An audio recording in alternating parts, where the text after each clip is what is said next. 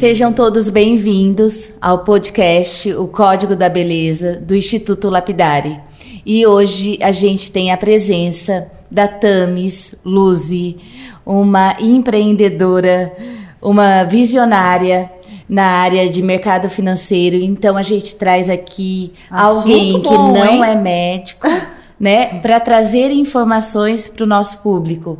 Acho muito válido. É um assunto que eu amo, já venho estudando há muito tempo. Então, Tamis, se apresente para o nosso público e fique à vontade. Muito obrigada, obrigada Flávia pela oportunidade de estar aqui no Instituto Lapidari. É, eu trabalho já no, no mercado financeiro há 11 anos.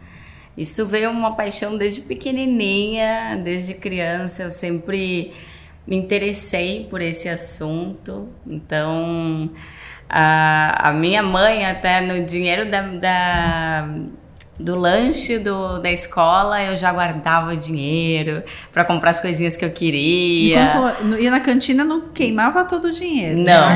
a minha, a Natália, né, que vocês conhecem, a já, Nath já não. Era diferente, uhum. mas eu não, eu gostava de ir lá guardar o dinheirinho, comprar as coisinhas que eu queria. E nisso eu fui procurando essa área, me formei em administração, fiz algumas certificações, especialidade.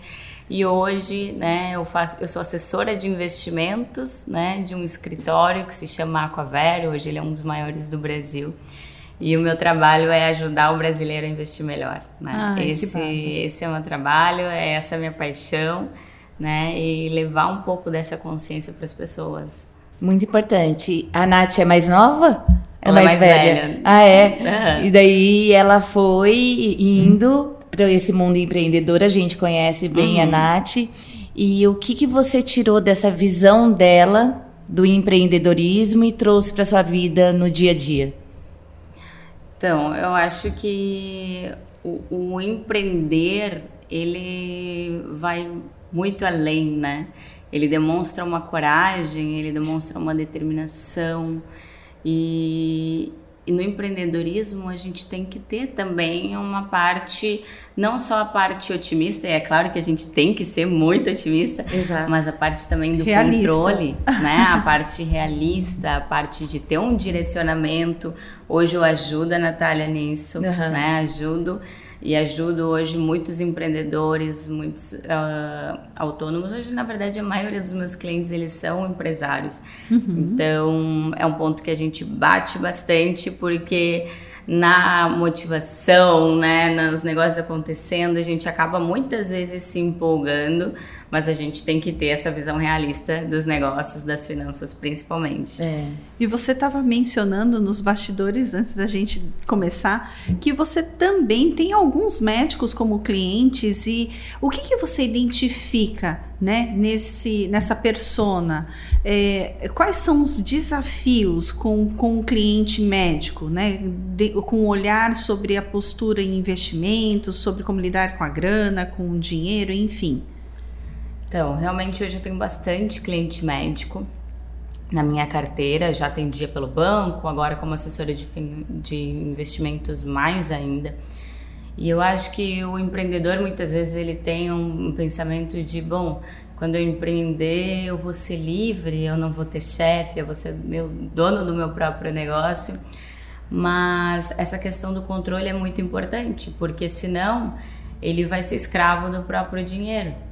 Né? Ele vai ter que trabalhar e aí ele gasta todo aquele dinheiro e aí ele tem que trabalhar de novo e é famosa aquela corrida de ratos que a gente diz, uhum. né? Então ter esse controle financeiro, acho que o principal também é dividir o seu, o seu faturamento pessoal com o seu faturamento da empresa, que muitas vezes as, as pessoas acabam misturando. Aglomerando. É. E procurar realmente uma, um, uma visão né, de progresso do, do seu negócio, do seu business, e para isso, é claro, ele vai ter que ter um controle, ele vai ter que ter um investimento. E muitas vezes ele considera o, o retorno que o negócio dele está dando o faturamento que ele está dando no mês. E não é assim. Tem aquela né? relação de ganhos e gastos, né? Exato. Então, assim, o faturamento, poxa, o faturamento, será que ele está considerando todas as despesas que ele teve, todos os equipamentos que ele teve que comprar? O né? retorno desses equipamentos, né? Exatamente. Então, Depreciação. Total. Com certeza. Então ele tem que pegar esse faturamento, dividir realmente o que que é lucro, desse lucro fazer uma média de quanto que é o lucro dele mês. Então pegar esse lucro, né, fazer a média dos últimos seis meses e começar a investir, né, esse dinheiro, seja pessoal e seja profissional. O ideal a gente fala 20%, mas às vezes ele não consegue começar com isso tudo, mas se pagar primeiro, né? Gente Exatamente. Fala. Se, se pague primeiro, invista e depois é, tenha seus gastos. Exato. Se pagar, né? Porque muitas vezes eles, as pessoas pensam, bom, eu vou pegar a sobra. Investimento não é sobra. Não é sobra. Não é sobra. É se pagar primeiro. É. Já tira o dinheiro da frente, uhum. considera isso como um, um é o é degrau fato. principal do é teu o business. Fato. E investe. Isso né? que você falou, Tamis, é muito interessante, assim, a questão do, da, da separação da pessoa jurídica para a pessoa física. Eu acho que o médico ele vem agora tendo essa visão mais ampla do negócio como business e antigamente eles não tinham. Vinham, eles viam mesmo é, muito como sacerdócio. Então agora existe um, um, uma nova visão disso. Você sentiu até mal de cobrar, nossa, mas né, é, é muito alto isso pelo sacerdócio. É. Exatamente. É que na verdade assim a cultura do, do, dinheiro, o dinheiro muitas vezes é visto como tabu, né? Isso é fato. No Brasil é, a gente não tem educação financeira. O Brasil ainda hoje é o quarto pior em educação financeira do mundo né? Então existem essas crenças, existem esses bloqueios, mas acho que o importante é a gente detectar que isso está presente na nossa vida, que isso está nos atrapalhando e tentar ressignificar isso. Né? E até a própria questão ali dos ganhos, né, versus gastos. Hoje a gente tem que ter o controle do nosso dinheiro, porque por mais que eu hoje né, esteja.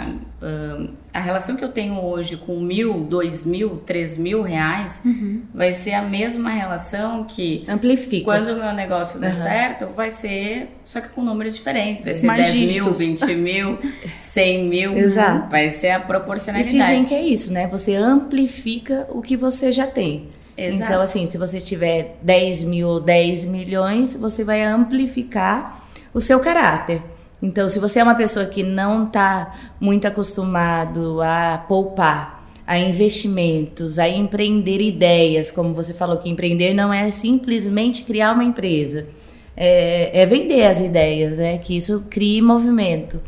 Então, é muito importante essa questão assim de ampliar essa visão.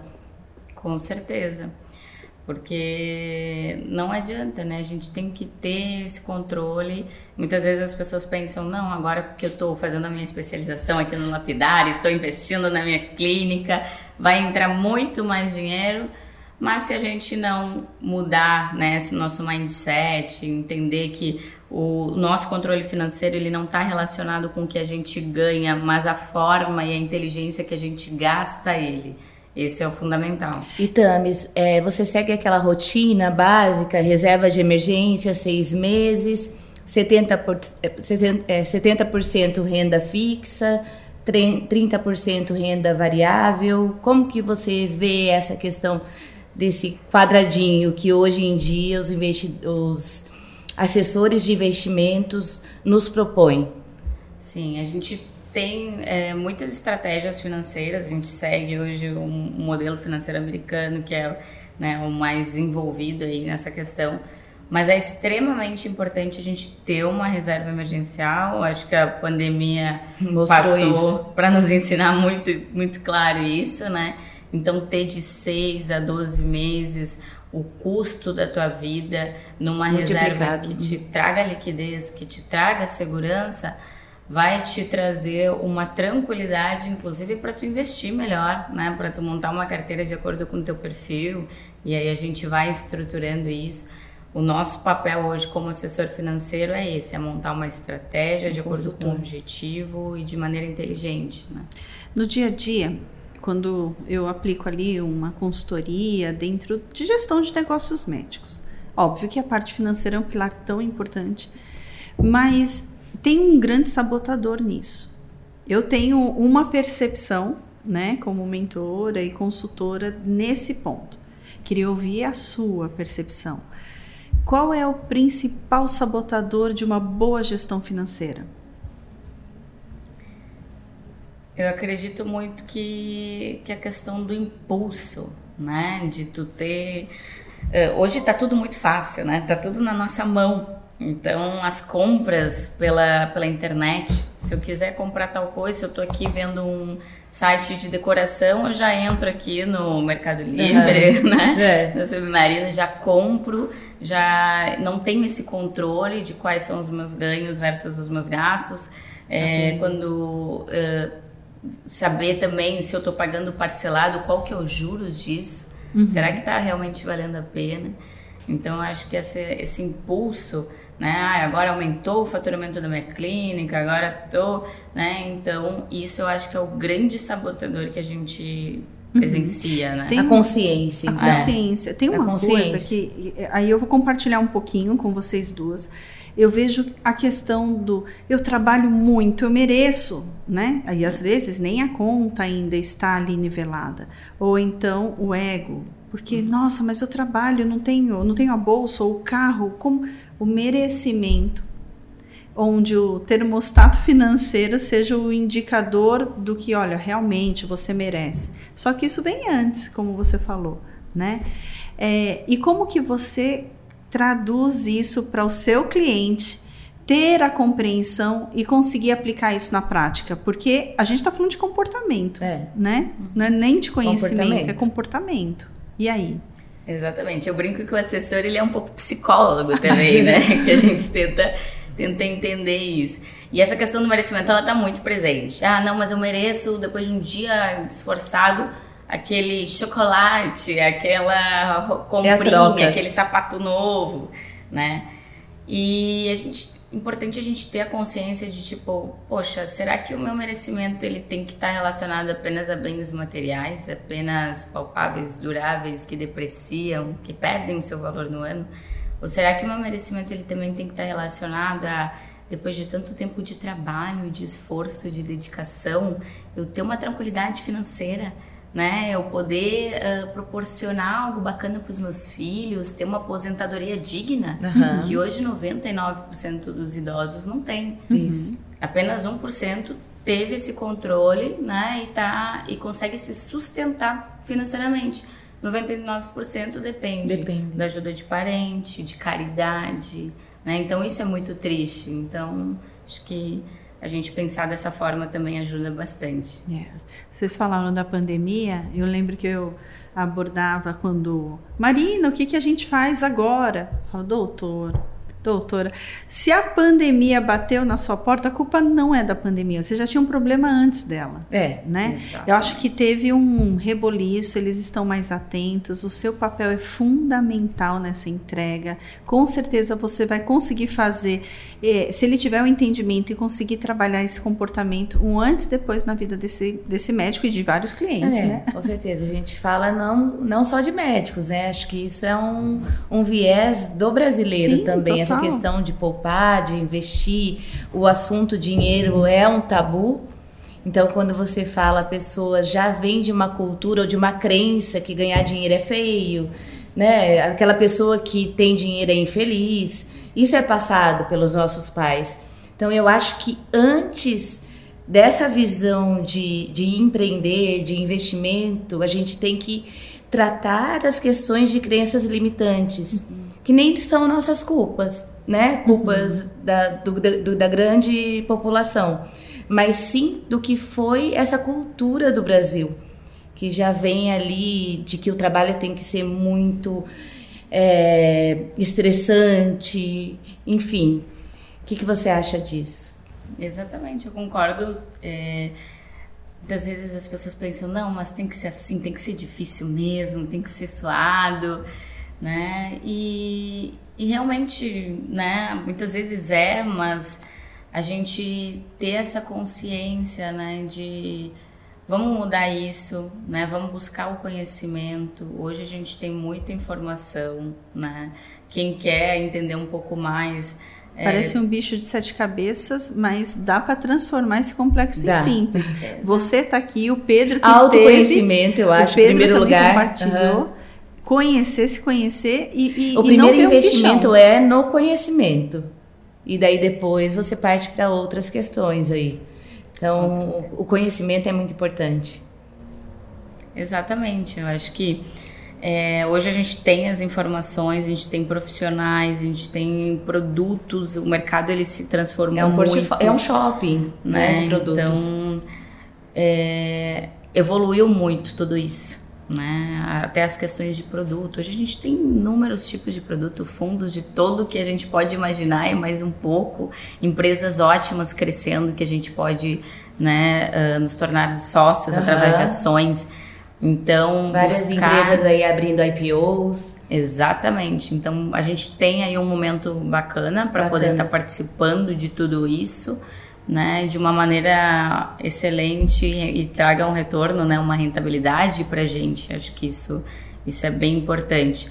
E claro, hum, existem muitas informações hoje, mas a gente saber filtrar também é importante, né? Porque da mesma forma como existem muitas informações boas, também existem ah, informações sim.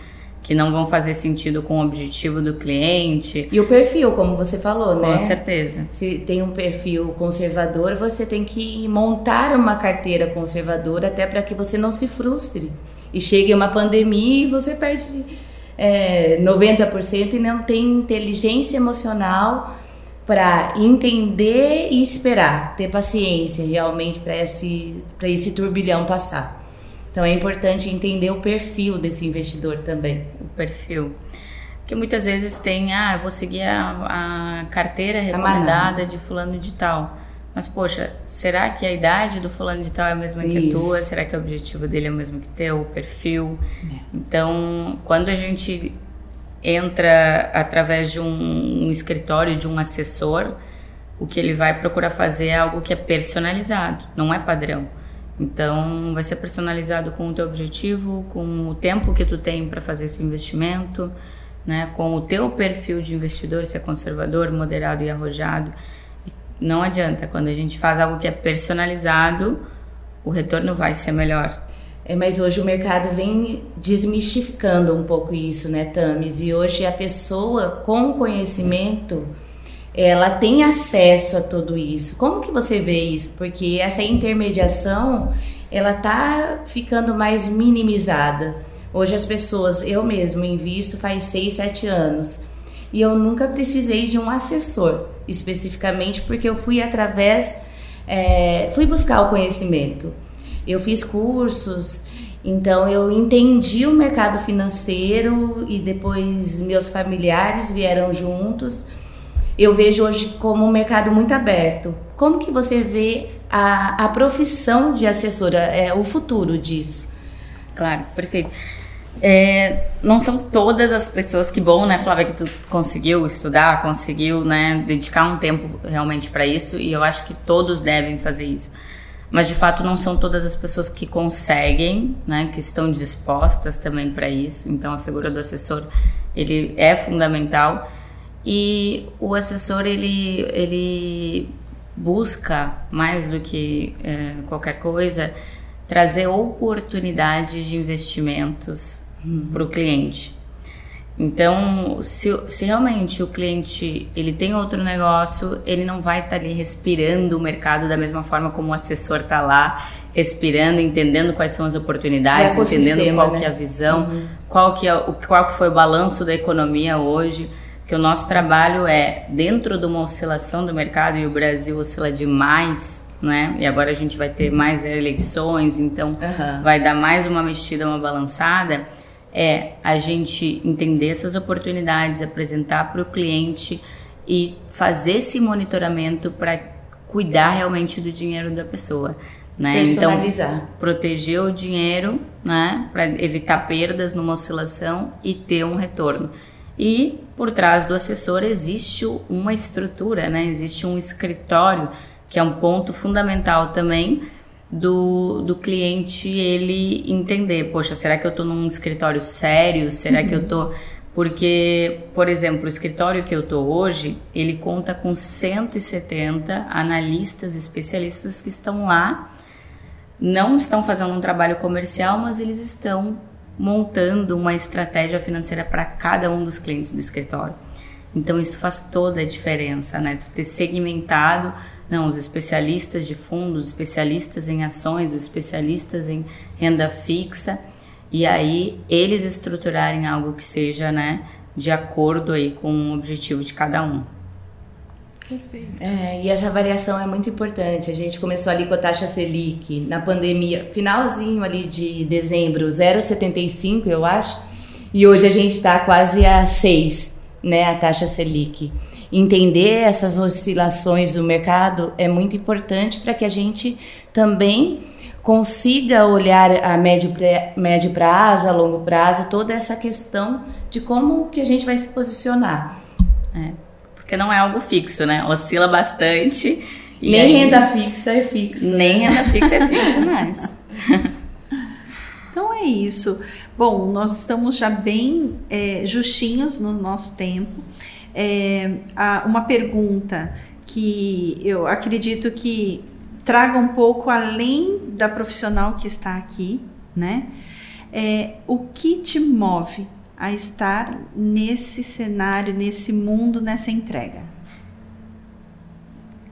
Acho que o que me move é ver essa transformação acontecendo, né?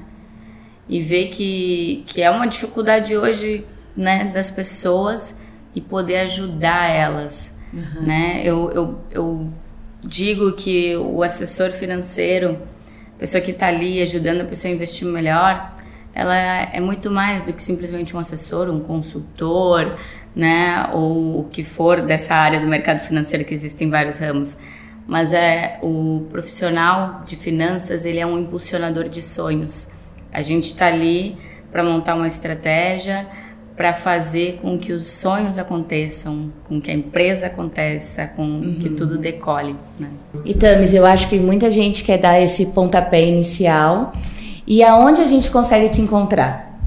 Perfeito. No Instagram eu tô como arroba Tamis, T-A-M-I-S, Luzi, com dois Es. Bem facinho. Facinho. Hum, perfeito, então. Sonhos Vidas. e realidades com gestão financeira.